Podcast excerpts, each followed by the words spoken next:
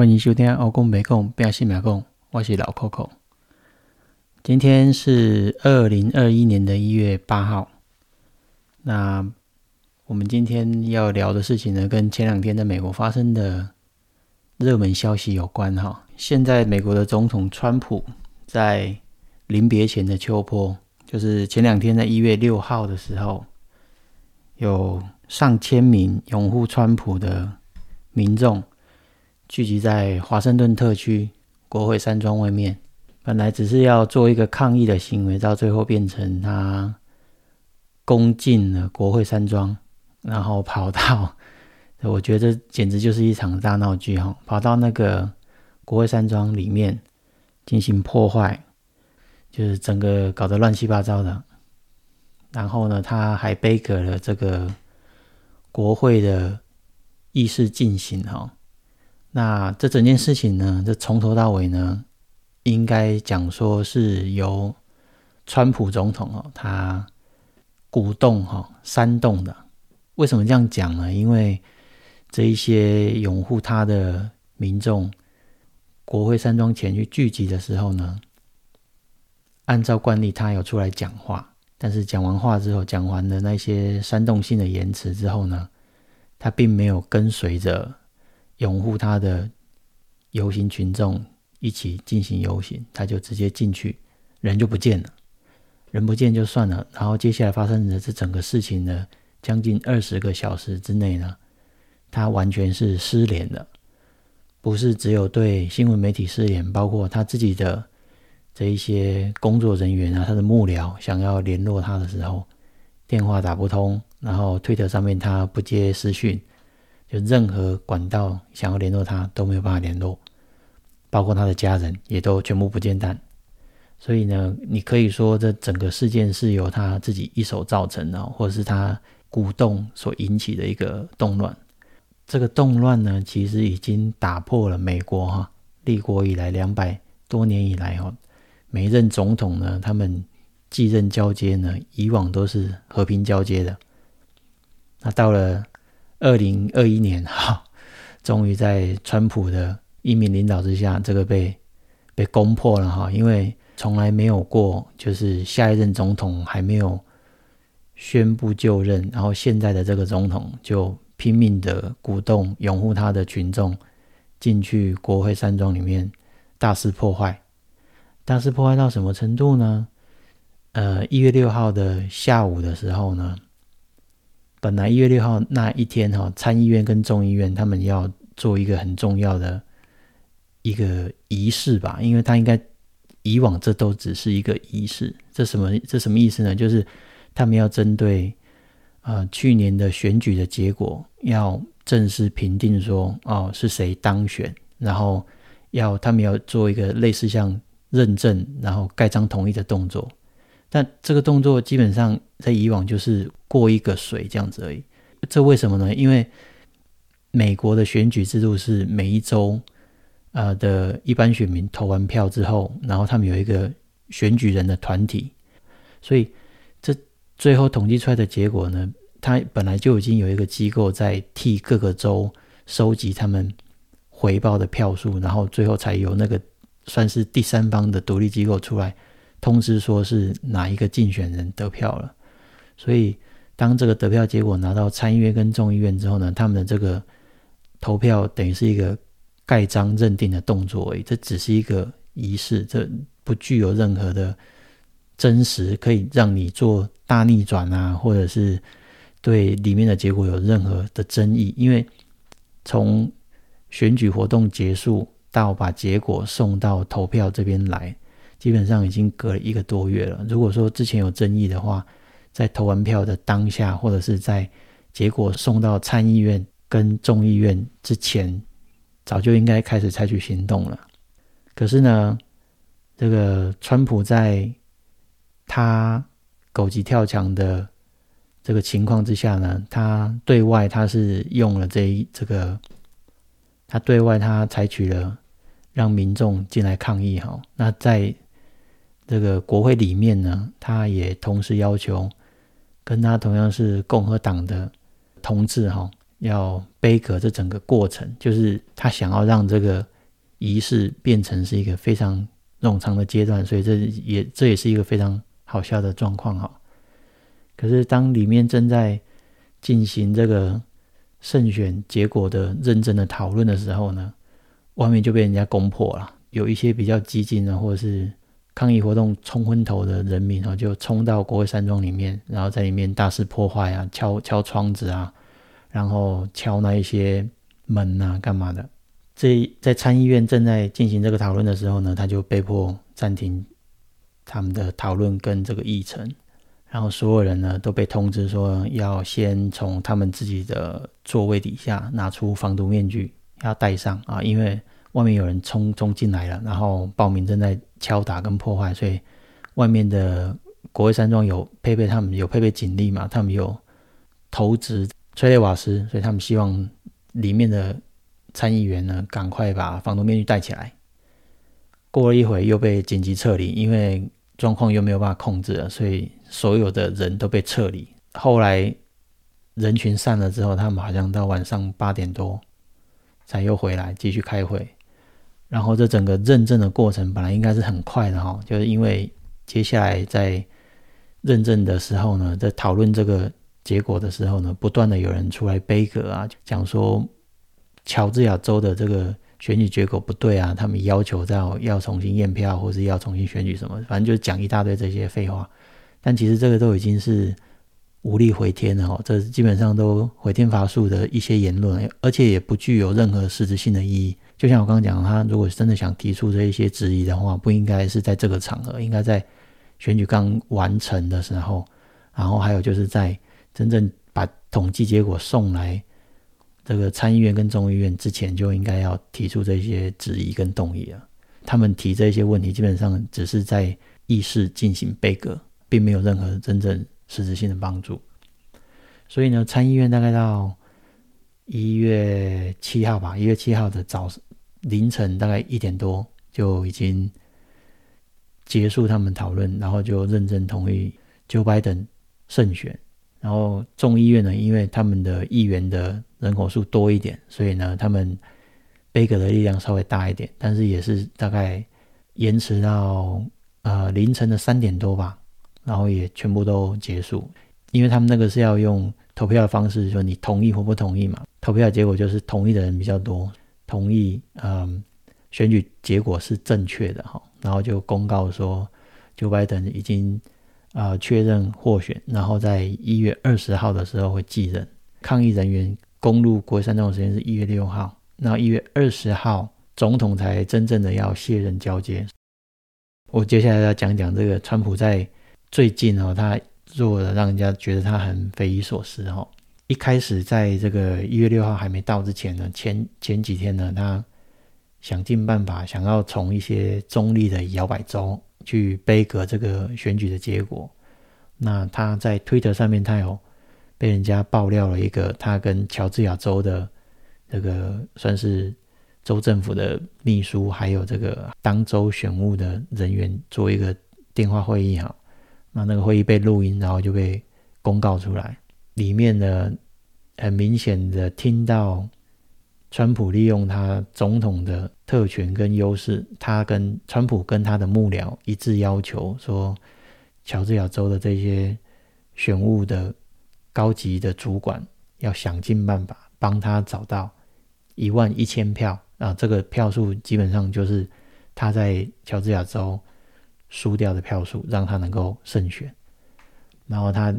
那个电话的录音内容大概有一个多小时，如果各位有兴趣的话呢，可以去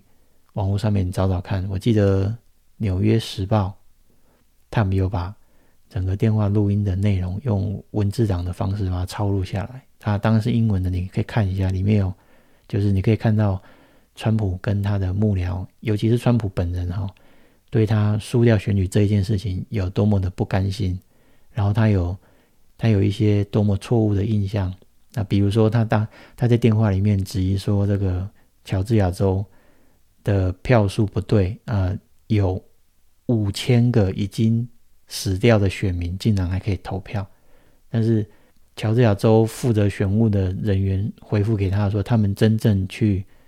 统计并核对人民之后呢，只有两张选票是属于已经死掉的选民他们投的票，所以那个票数是错的。所以，但是两票对川普他自己宣称的五千票，这是一个非常大的数字的差异哈。但是川普就是用这些子虚乌有的这一些理由跟借口，想要一直。用这些理由来验证说他自己讲的说哦，只要是他输的州，他得到的票数都是不对的，那他他的票都跑到九百等那边去，所以他才会输。那各位如果真的有兴趣，可以去看一下，或者是去听一下他的那个电话录音，或者是去看一下他们把他的电话录音的内容转述下来的那个超速的新闻稿，非常的有趣啊。那除了这个以外呢，他还做了我刚刚讲的那个事情，就是他号召自己共和党里面的呃参议院跟众议院的议员同志哦，帮他在一月六号那一天要背革整个的仪式进行。那他把最后盖章认定的这个仪式搞得好像轰轰烈烈，然后就他要针对每一个他认为有问题的中立州的选票结果，他都要提出质疑，然后要动议要。重新选举啊，或者是要重新验票什么的，这基本上都不太有可能哦。因为你要推翻一个州的选举结果，其实并没有像他讲的这么简单。包括川普跟他的幕僚在各个他认为有问题的州所提出的这些动议，哈，就是包括诉讼啊，或者是需要重新选举，或者是冻结选票结果这些动议，哦，到目前为止。没有一个州的法官就是认为他的理由足够，也没有获得充分的证据支持他们发出这样子的命令，所以到目前为止，没有没有一个人听他的话，就只有他自己在那边急着跳脚。然后，可是呢，以他来讲哦，就是按照川普这个这个人哦，加在未当总统这几年，以他来讲，他神经病的程度哦，我们。到目前为止，至少我啊，我觉得他也不是第一次让人家觉得他这样子做会让你很惊讶。就他不按照牌理出牌的程度，还有就是他对美国的这个民主的制度，还有这个社会体系的安定的忽略，你可以说他是一个蔑视哦，他根本就不顾一切，他只想要要保护自己的地位啊，保护自己的。这个权势跟权力，他还想要妄想再连任一连任一次哈，可是这个基本上都不可能了，所以他这样子做基本上都只是一个，就是我刚刚一开始的时候讲是临别秋波哈，但是现在想一想，比较像的更是无力的挣扎，嗯，所以这个就到到最后就变成大家都在看他的笑话，他在推特上面哈。被爆料了，他跟人家讲话的录音档。然后一月六号当天啊，不是一月六号，就是一月六号之后，我我我忘记是一月六号还是一月七号了。他的推特账号，后来还包括他的 Facebook 账号，现在都已经被冻结。被冻结的原因是因为，因为大家都知道，川普很喜欢在推特上面发炮哦，就是发表各种言论。后来讲的一些话，被推特呢标定为他他这个是在散播不实的言论，不是事实。然后因为他一直持续这样做，到最后就啊，推特先把他的账号给关了，然后连 Facebook 后来也把他的账号也都停止使用了。所以我觉得这整件事情下面看起来呢，各位可能觉得说，哎，跟我们。几年前的太阳花是不是很像？可是我觉得这不一样的地方是在于说，我刚一开始有讲哦，美国的民主政治哦，他们的总统选举跟交接哈，两百多年来每一任基本上都是和平交接的，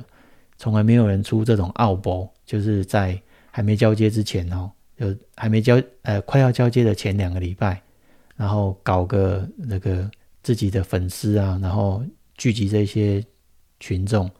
然后你你自己上台发言，鼓吹他们去去国会山东前面游行，然后去夺回自己更好的国家，然后讲完之后就下台闪人，然后之后就再也联络不到，不见弹。所以这整个行为哈是非常恶劣的哈。你可以讲说他是刻意要这样做，去制造人民对社会的这一些冲击，还有这整个不安定。可是即使到嗯一月二十号之后，就拜登能够上任。能够顺利上任，现在是已经确定了。但是即使他上他上任了，嗯，川普现在做的这些行为，对美国的民主政治基本上已经造成很大程度的伤害了哈。他已经开了那个先例，就是总统交接并不是和平能够能够转移跟交接成功的。那两百多年来，他是第一个打破这个传统的人。啊，我我不觉得这有这有什么好值得骄傲的，或者是觉得说这很可惜哈，因为美国的民主政治哈，基本上是全世界大家都在看的，所以他这样做基本上让人家看了他很多笑话。即使川普做了这么多，就是挣扎，还有他们这么多行为，费尽心思想要让他自己在这个位置上面多停留一下下，可是到目前为止哦。到目前为止看来，他的所有的一些举动都是不成功的，都是不成功的。所以，嗯，一月二十号快要到了哦，今天是一月八号，所以还有不到两个礼拜，所以我们还有十多天的好戏可以看。那我相信在台湾看到的美国的这个新闻，可能是另外一种面向，因为我发现台湾的新闻媒体啊。可能是因为川普对中国的嗯态度特别的强硬，所以大部分台湾的媒体的走向都会偏向就比较喜欢或者是比较拥护川普吧。可是我觉得以我自自己人在美国这边，我们看到的状况是，其实大部分喜欢他跟不喜欢他的人基本上是非常两极化的，就是喜欢他的人觉得他很好，而且会坚信。他一定能够把美国带到更好的一个程度，毕竟他呃之前选举的时候喊的那个 “Make America Great Again”，对吧？可是 呃到目前为止，我没有看到美国有迈向更好的一个国家或是一个更好阶段的一个现象。那不喜欢他的人呢，就是特别的不喜欢他，但是不喜欢他的人有各种不同的理由，所以。比如说，在在东岸的话，比如说在纽约，不喜欢他的人，有可能是因为觉得他太财大气粗，或者是觉得他对这些，嗯，金融市场的稳定性的影响太大。就他一上任之后呢，只要一一讲什么不得体的话，美国的股市就噗一下就往下掉，所以大家就觉得他像瘟神一样。然后在西岸，像加州啊，或是一些觉得他特别不好的州的人的地方，是觉得基本上就觉得他是个神经病啊。不过我个人觉得，我我同意这个看法，我觉得他基本上就是一个神经病。为为什么这样讲？其实不是对他个人本身的一些性格的判定，只是说，我个人觉得吧，川普对权力，还有对他自己的这些社会地位，还有他的财产重视的程度，远远大于。他想要对政治，还有对这个国家跟人民的奉献的热情，这两个如果来比较的话呢，很显然你可以看到说，他对自己所拥有的这一些东西看重的更多，而且他可以，他看重的程度是他可以为了得到，或者是为了保有他现有的这这一些权利啊，还有资源啊，他可以做出你想象不到的事情。这才是我觉得，如果让这种有这种想法的人当一国元首的话，这是一个非常可怕的事情。所以，老实说，我非常的高兴啊！虽然我在美国这边没有选举权，但是我非常高兴，他只干了一任就被选民给踢下台了。我们可以这样讲啊，因为他的他跟 Joe Biden 的选票的差距其实还蛮大的。我觉得呢，如果以整体性来讲，他们想要质疑说这个。选情跟选选举结果有有差异性，或者是或者是其中有什么错误呢？基本上是不合理的原因，就是因为美国这边的历史学者哈，之前有出来按照每一任的总统选举的结果来来讲哈，就是川普他他说他输了，他输的票数特别多，基本上他的得票数并不是呃历任的选举来得票最少的。Joe Biden 他得的票数多，但是其实。那是因为今年出来啊，不是今年，是去年出来投票的人，本来就是总总体的投票数本来就比以前多，所以并不是因为他自己呃的魅力，或者是有人帮 Joe Biden 去做票什么的，所以我觉得他讲的这一些话，有很多人哈，就是从各种不同的角度都不同意川普他提出的这些疑问哈，这些历史学家他们有。发表联联合声明哦，他说从历史的角度来看哦，二零二零年的大选的选举，甚至不能算是特别接近，本来他的票数就没有特别接近。Joe Biden 他得到的票数哈，比从一九六零年以来的五次总统大选的候选人得的票数都还要多，但是呢，川普没有说他得的票数是。嗯，这四十年来他是最少的，所以这六十年来，对不起，因为一九六零年来他也不是最最少的一个，在这么多次的选举里面哈，没有一个就是败选者会像川普这样哈，无所不用其极的那用各种各种你想象不到的手段跟方法，想要破坏或者是想要宣告他的结果无效，只是因为他自己输了嘛，所以。简单来讲，你可以说他是输不起，川普他就是一个输不起的败选的总统候选人。虽然他是现任的总统，但是这不妨碍他对这种就是他对他自己失败的结果，他没有办法接受。你可以看成说他，因为他以前在当老板的时候，或者是他在商业上的谈判的时候，他成功的太容易，或者是他一向都只享受过。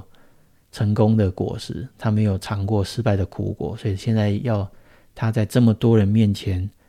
嗯，被活生生的看到他就这么赤裸裸的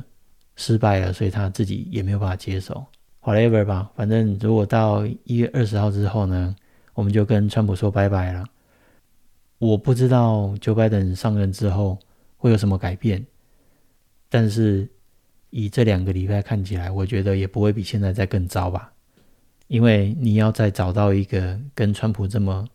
无脑，或是比他更鲁莽，然后更蛮横的总统，接下来这几年应该都很难看得到，因为他毕竟已经打破了过去两百多年以来总统和平交接的这一个传统了。你可以说他是个奇才，但是我觉得他基本上他就是个奇葩。啊，还有另外一件事情，我觉得非常有趣的是。我看那一些在国会山庄里面抗议的这一些川粉们的照片哈，新闻照片，我发现啊，里面戴口罩的人非常少。那各位也知道说，最近美国这边这个 COVID-19 病情案例哈，它的数字节节高升，所以我一直怀疑哈，接下来两个礼拜以内。川粉们呢？他们可能还会对美国的 COVID-19 的确诊案例会贡献一笔非常大的数字。我的意思就是说，因为他们这一些人去参加这一些集会活动的时候，很少人戴口罩。这个想象也知道，因为很多川粉们他们也也不太鸟需要戴口罩这件事情，因为川普本身自己就不爱戴口罩。他们参加完这种大型的集会之后。你很难想象，如果说其中真的有人得了 COVID-19 之后，然后他们在当场一传十，十传百，然后回到自己家之后又继续大规模的传播，这是相当有可能的哦。但是我希望我只是乌鸦嘴，我不要真的把这个话给讲给讲中了。那聊到疫情哈，我们顺便可以来聊一下，就是因为现在 COVID-19 已经有。嗯，从去年的十二月开始，已经有疫苗研发试验成功，而且已经开始在给药哈。所以我们来看一下这个美国 COVID-19 疫苗的进度，从去年的十二月中，十二月十四号开始，到今天一月八号为止。我这个统计的数据是到昨天哈，一月七号为止呢，已经有七百万剂的疫苗，然后提供出来给有需要的人使用。啊，但这个七百万剂呢，它是因为它会按照每一周的人数，然后它作为一个比例的分配。然后呢，这个比例分配呢，现在的进度的状况大概是这样，就是每一百人里面呢，已经。平均使用的剂量是二点一剂，你可以把它看成是每一百人里面已经有一个人完成 COVID-19 的疫苗接种，所以它是大概就是一个 percent 左右。那因为这个疫苗呢是需要两次以上的接种才算完成哦，它才会发发挥它的功效。那分配到每一周。各个州的剂量的平均数大概是三十二个 per 三十二个 percent 有被实际给出去，然后打在有需要的人身上。三十二个 percent。以加州为例哈，我特别查了一下加州这边的案例，到今天为止啊，加州分配到的剂量数是二点三个 million，就是两百三十万左右。然后给药的数量就是真正。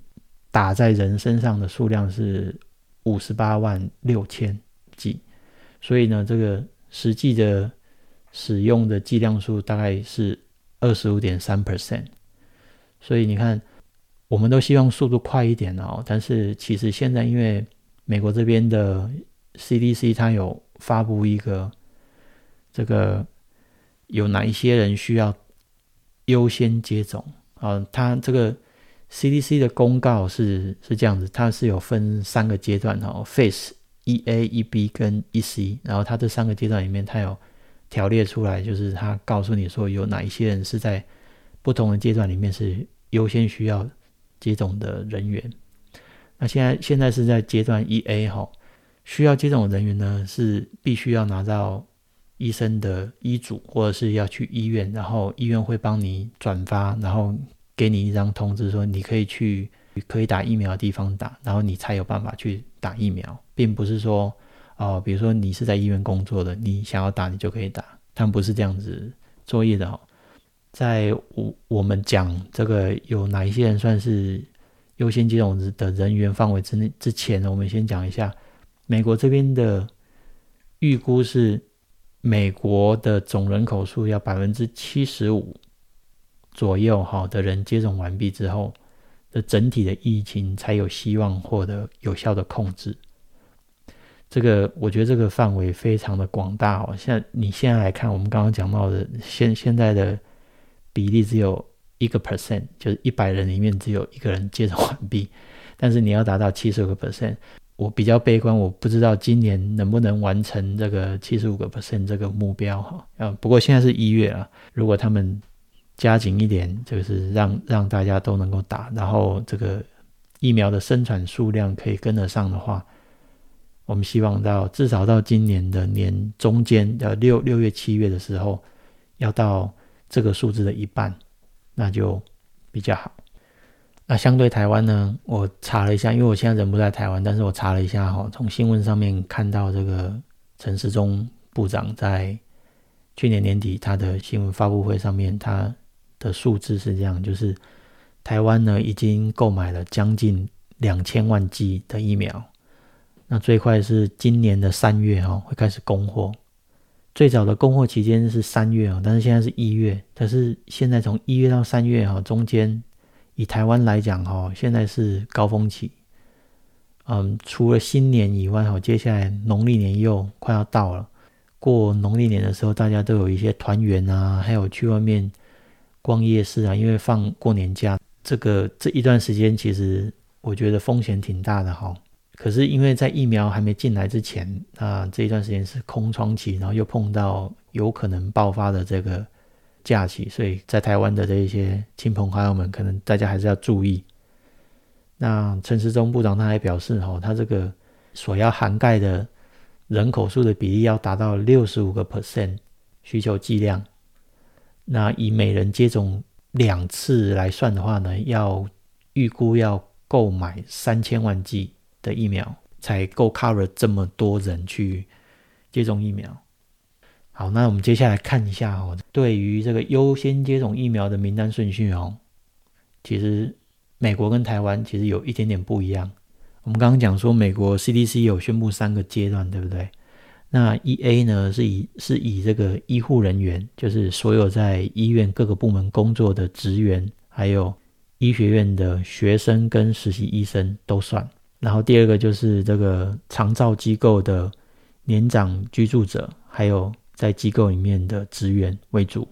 然后还有就是包括已经怀孕或者是母乳哺育的妈妈。不过这里有一点要说明的，就是怀孕的妈妈还有亲喂母乳的妈妈们呢，现在 CDC 的建议只是说，他们建议这些妈妈可以打，是否选择接种疫苗，还是得靠妈妈们自己决定哈。已经发行在使用的疫苗呢，对于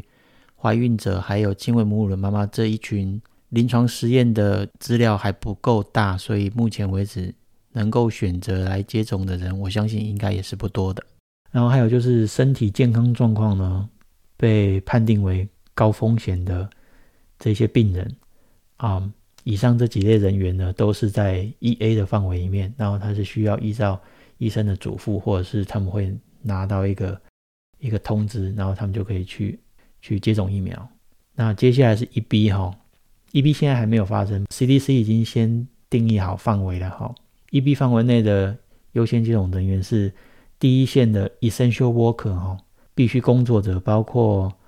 警察啦、消防队啦，还有在监狱工作的人员啊，当然也包括在监狱里面的服刑的人吧。因为他如果只只有打这个监狱的警察，然后不打这一些在监狱里面服刑的。人员的话呢，那其实也没有办法控制。然后呢，还有包括农产跟食物的生产工作者、邮政人员，还有工厂、超市人员，还有交通运输啊，还有教育机构的人员啊。教育机构人员除了一般的中小学啊，甚至国高中、大学的教员跟职员之外呢，他也把 daycare 就是育婴机构也算到这里面了。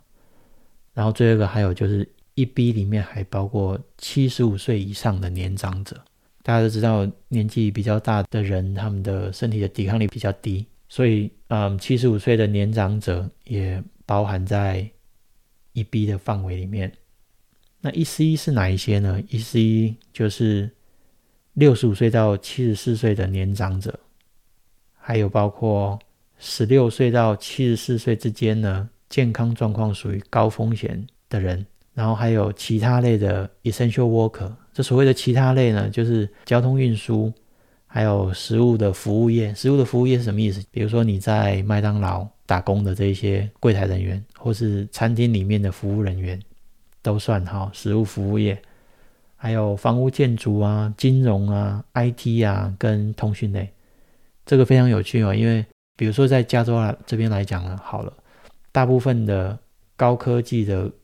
公司都聚集在加州的西谷这边，所以呢，他特别把 IT 跟通讯类的员工人员都算在 EC 的 essential worker 里面。那其他的还有能源啊、法务啊、媒体啊、公共安全啊，还有公共卫生的这些工作人员都算在 EC 里面。这是美国这边这三个阶段的分类。我们回过头来看一下哈，台湾的分类是怎么样呢？按照陈时中部长指出的资料哈，他们预定的这个接种对象优先顺序哦，以下这几类：第一个就是医疗的医事人员，第二个就是中央跟地方政府的防疫人员哦，就是在第一线的这些防疫人员，因为他们比较有机会，而且他们一定常常会接触到这一些可能已经感染 COVID-19 的人员嘛。然后第三个是维持社会运作的必要人员啊，这什么意思呢？就是比如说包括警察啦、消防队啦，还有宪兵啊这种的。那第四是安养养护、日间照顾、社服等长照机构受照顾者、跟照顾者、跟工作人员、社工人员之类的。那第五就是军人，第六就是六十五岁以上的年长者。第七是十九岁到六十四岁具有易导致容易疾病的高风险疾病者。第八是罕见疾病跟重大伤病者。第九才是五十到六十四岁的成年人。显而易见，这台湾跟美国的两两个历史跟两个范围 cover 的有一点类似，但是还是有些微的不一样哦。包括在先后顺序上面。啊，讲到疫苗，我突然想到一件事情。去年年底的时候，啊，十二月三十一号的时候，我看到一个非常奇怪的一个新闻吧，就是威斯康星州那边呢，这个人他是在医院里面工作的一个药剂师，然后呢，他竟然蓄意的在圣诞夜啊，十二月二十四号跟十二月二十五号连续两个晚上呢，他要破坏医院里面的疫苗。他怎么破坏呢？他把疫苗的那个小药瓶的那个盒子从储存疫苗的冷藏柜里面拿出来，放在外面一整个晚上，然后隔天早上才又把它放回去。二十四号的晚上，他做了一次这件事情；二十五号的晚上，他又重蹈覆辙，再做了件这个事情。可是，在二十六号早上，被另外一个药剂房工作的同事发现，然后就把他举报了，然后才把他逮捕了。那这个人被逮捕之后呢？他是怎么回事呢？他后来他们有调查，才发现他是一个阴谋论的一个拥护者。他拥护的理论，他他的想法是这样：他认为呢，这个世界已经快要崩坏了。然后，COVID-19 这个疫情呢，是政府虚构的，这个疫情是假的哈，是政府制造出来控制人民的心智，可以利用这个疫情来让你不要外出，整天待在家里啊。而且包括他认为这个疫苗本身呢，会破坏跟变造你的 DNA，意思就是说，如果你打了，你的 DNA 就会被改造成被政府控制的那个样子。他认为这个疫苗是不安全的，所以他要把它都破坏掉。他认为接种完疫苗的人呢，DNA 会会变种，会可能会把你变成 X-Men 之类的。但这个人被逮捕之后呢，他在去年年底的时候啊，三十号还三十一号的时候呢，在他们当地的法庭被法官勒令交保，啊，勒令好像是一万块钱美金还是多少钱，就勒令他可以交保出来。所以他又把这个阴谋论的，我直接是把它看成是个神经病了哈，因为我们刚刚前面讲了这么多，不是只有美国跟台湾，就是全世界各个国家都在对研发疫苗做紧锣密鼓的。研究工作完成之后呢，现在是要开始散布跟施打疫苗，结果这个人竟然还在这个时间蓄意的破坏他医他们医院里面已经拿到的疫苗，所以我觉得这实在是很不可思议的一件事情。他被交保出来之后呢，法官有判定说他以后再也不能跟他原本待的那一家医院的任何人有联络关系，然后他自己本身也不能再从事任何。跟医疗相关的工作，那因为威斯康星州是可以用枪的，然后他之前就有带着枪去公司上班的记录。他被逮捕之后呢，法官也直接把他的枪支没收了，哈，就不又不允许他再拥有跟使用枪支了。我觉得他这个人应该算是个特例啊，哈，但是。以现在这个角度来看，他这样子做实在是非常的不合理。不过可能也只有我们觉得他不合理，但是以他自己已经对整个社会还有国家政府产生这种阴谋论的观点之后呢，你很难去说服或改变他的想法。我觉得吧，在美国这边呢，我们我自己从去年的三月开始，shelter in place 开始待在家里面上班，一直到现在，一眨眼已经过九个月了。那我们公司呢，预计还要再让我们在家里面窝防控到九月吧，接下来还有九个月。这整个窝防控的时间我已经度过了一半。这么漫长的时间下来呢，我觉得美国这边的疫情状况真是不太乐观哈。还是希望这我们能够平安度过，也也希望大家能够不管在哪里，不管你是在台湾或在美国，你出去外面的时候一定要记得戴口罩，回来要勤洗手。不要做任何太出格的事情，不要去参加朋友的聚会，也不要主动要求朋友来家里面聚会。因为我觉得现在这个时间哈，不管你跟谁，即使你有百分之百的把握啊，我们就人少，或者是我认识这个人，我我知道他不会得病，但是这其实都很难讲哈。所以我觉得现在这个阶段，你就把它当成我们都在家里面避风头就好了。像我现在就是，除非必要，我不会到外面去人太多的地方。我们现在每个礼拜出去就是去 Costco 啊，或者是去一般的超市买买东西，我们就回来了。那我们基本上没有逛任何的 shopping mall 的这种机会，出去随时都戴口罩的。即使我们在公园里面带小孩子去公园玩的时候，我们两个大人跟一个小孩也都会把口罩戴上。那回来就洗手，然后也不会去摸脸啊，不会去摸眼睛什么的。希望大家都能够平安度过这一次的疫情吧。虽然以我现在来看，我看不到这个疫情可以好转，但是目前为止至少疫苗已经出来了。那我唯一只希望说，这个 Phase 一 A 跟一 B 可以赶快结束，那才会正式轮到我们一 C。呃，因为在一 C 里面，我们公司就算在一 C 里面了，所以如果到我们可以打的时候呢，我们打完之后。也希望台湾那边的进度也差不多，那我就可以吹我回台湾了。好，那我们今天先聊到这边吧，下次见，拜拜。